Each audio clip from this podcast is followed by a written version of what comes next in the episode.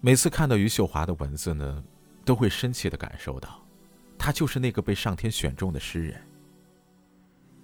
世上身体有残缺、心灵有残缺的女人是那么那么的多，可只有余秀华在歇斯底里里，却不失姿态的喊出了一个女人心底最真诚的欲望和爱。她是一个女人，她所用的东西和普通的农妇是没有什么不同的。平常的乡村景象、琐碎的日常生活，以及一个莫名其妙就绑定在一起过了半辈子的男人。可他终究不是常人，所以他在欢天喜地的新农村建设里呢，就感受到了乡村消失的悲哀。在明知得不到的爱情幻梦中呢，仍然大声的想说一句要睡你。在终于摆脱了无望的婚姻之后，他还有勇气去探讨理想，去探讨爱情，去探讨婚姻。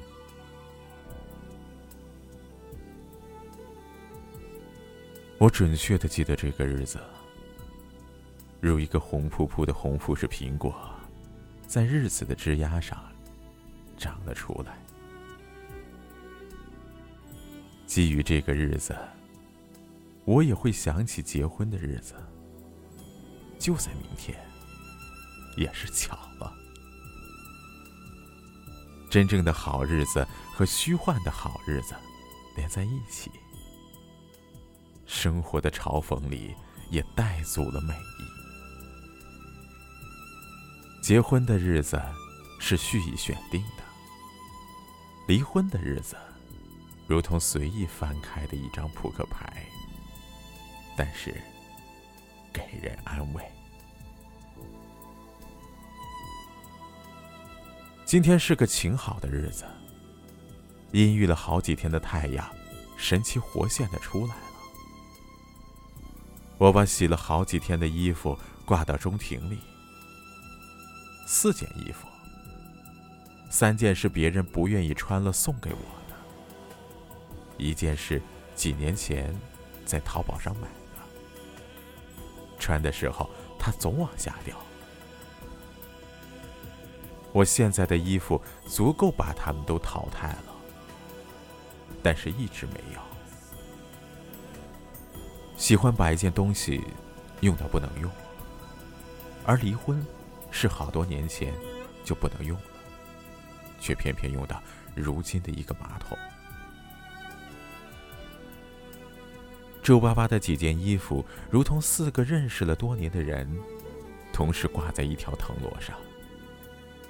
风从后门吹进来，他们互相嫌弃的触碰一下再弹开。好像惹到了对方的晦气，但是如果我把它们都穿在身上，它们就是薄薄的一层了，晦气就进入了我的身体里。当然，进入到身体里的晦气也就淡了。肌肤对他的包容和劝慰，让他们温柔而沉静，而沉静。嗯。有风，三级左右的，在后门外面的香樟树上摩擦出响亮的声音。麻雀落得到处都是，屋基上、烟囱上、屋檐上、院子里也有。我无法分辨出几天院子里的麻雀是不是昨天那一只。它们的小眼睛里有温柔而明亮的光，但是。不让我盯着看。这时候，如果几只小猫滚到院子里，它们就呼啦啦的一下子飞上了屋檐。几只小猫有几个月大，它们大了以后，他们的妈咪就不见了。也许大猫为了躲避他们吃奶的纠缠而躲了起来。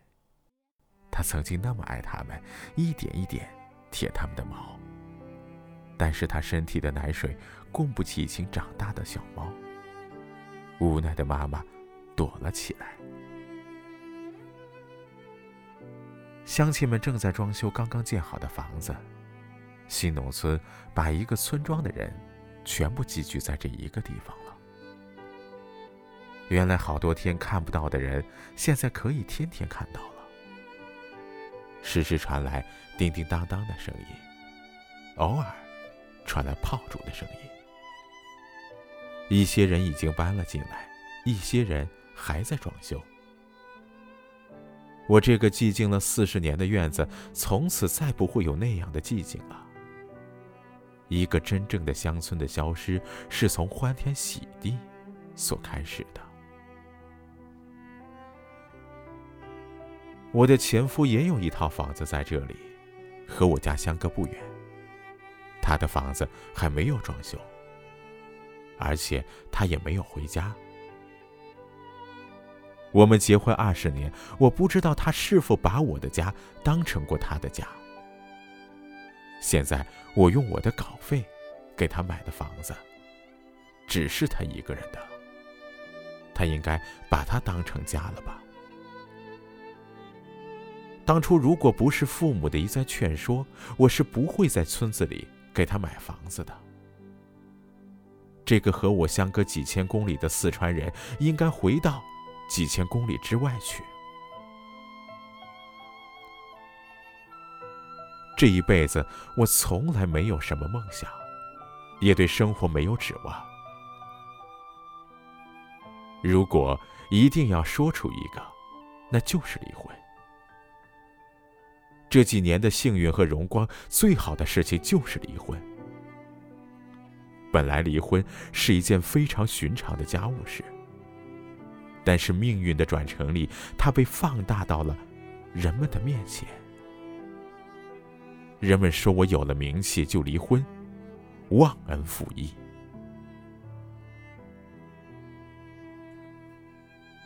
这没有什么可争辩的，人们要观看我的生活。我总是怜悯的看着对我议论纷纷的人，他们有没有足够的认真对待生活？当然，我也许不够认真，但是我从此进入了我喜欢的一个生活方式。是的，我喜欢这宁静的、没有争吵、没有猜忌的日子，一个人的日子。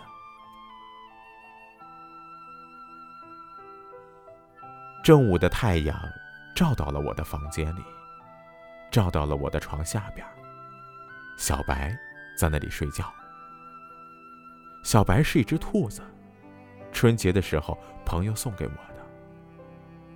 那时候他还是一个小不点儿，怯生生的。现在他俨然是个家里的主人了，想什么时候出去玩就什么时候出去玩。想什么时候回来睡觉就什么时候回来睡觉，这就是我简朴的日常生活，没有梦想，没有计划。有时候我会想美国的一个女诗人狄金森，他曾经的日子是和我也差不多的吧？他就是在这样细碎里和这样细碎的欢喜里过完一生的。但是他比我幸运的是，他没有二十年的婚姻，没有因为婚姻而增加对别人和自己的憎恨。但是这一天这一刻，我也没有一点憎恨。我的心是温热的，平静的，是被上帝原谅过的。人间有很多不幸，婚姻是其中之一。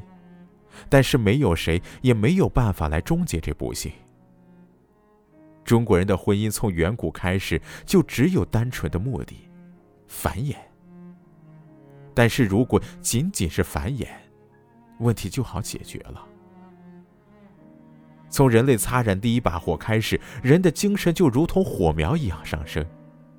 人在肢体的接触过程中产生了愉悦，这愉悦就是爱情。而繁衍的要求很低，他对爱情几乎没有要求，但是爱情又是一件无法避免的事情。两件无法避免的事情碰触在一起，悲剧一定会产生。漫长的二十年的婚姻，让我有足够的时间审视它。根深蒂固的门当户对是从哪里说起？经济的。精神的、在相处过程中两个人成长的步伐里，最基本的身体的、外貌的。现在我感到婚姻的确需要门当户对，经济是其次，这个可以互补。爱情不能什么也不干，而只是一个摆设。但是精神的，就没有办法互补。两个人都在农田里干活，一个人说野花很漂亮，另一个说他自作多情，这就不好办了。我们总是试图着调和观念的不一致，这个好像也有办法，因为过日子也不太需要什么观念。那么身体呢？身体很重要。一个残疾的妻子会让她的丈夫觉得很没面子。当初的新鲜感消失的很快，生活直愣愣的戳到人的面前，不给人喘息的时间。残疾是无法避免的问题，它带来的问题也是无法避免的。婚姻是两个人最近距离的相处，没有距离就没有理想。而婚姻是需要理想的，而理想对谁又不是一种牵绊？有时候对自己和别人的解剖让我不喜欢，但是我不知道生活除了用来产生疑问以外还能干什么。一件事情对不同的人产生不同的影响，对某些男人。也许就是一个甩掉的一件旧衣裳。对一个女人，她就是甩掉了一个制度。她呼吸的空气和从前也是不一样的。至少我是这样。我不知道对这些说的一些大而无当的感谢，是不是就显得真诚？这个时候。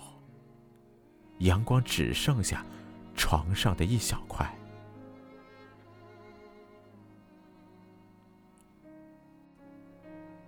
真希望世界上有一个人，能让我奋不顾身的去睡他。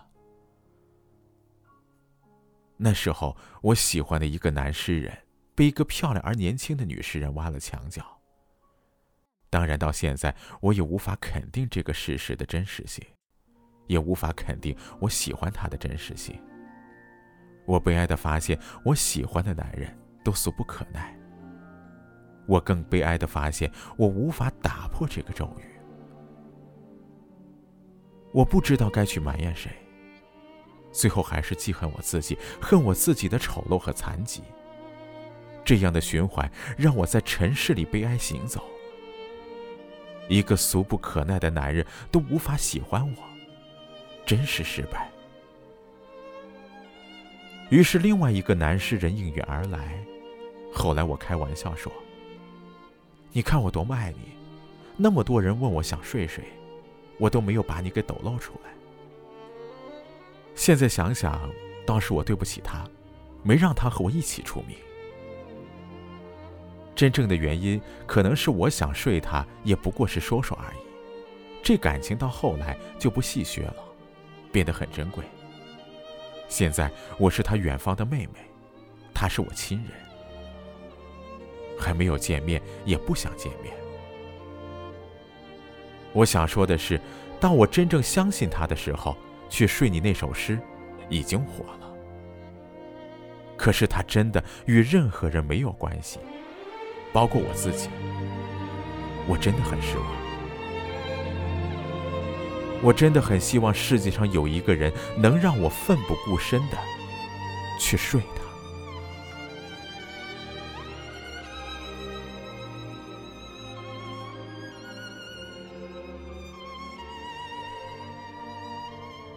感谢大家在周末的时光中抽空来听这篇文章，希望呢可以给大家带来一点启示，一起呢来聆听我为大家准备的。每日朗诵，希望呢，可以在生活中为自己一点揭示，更希望大家以后能帮我转发，一起分享这个阅读。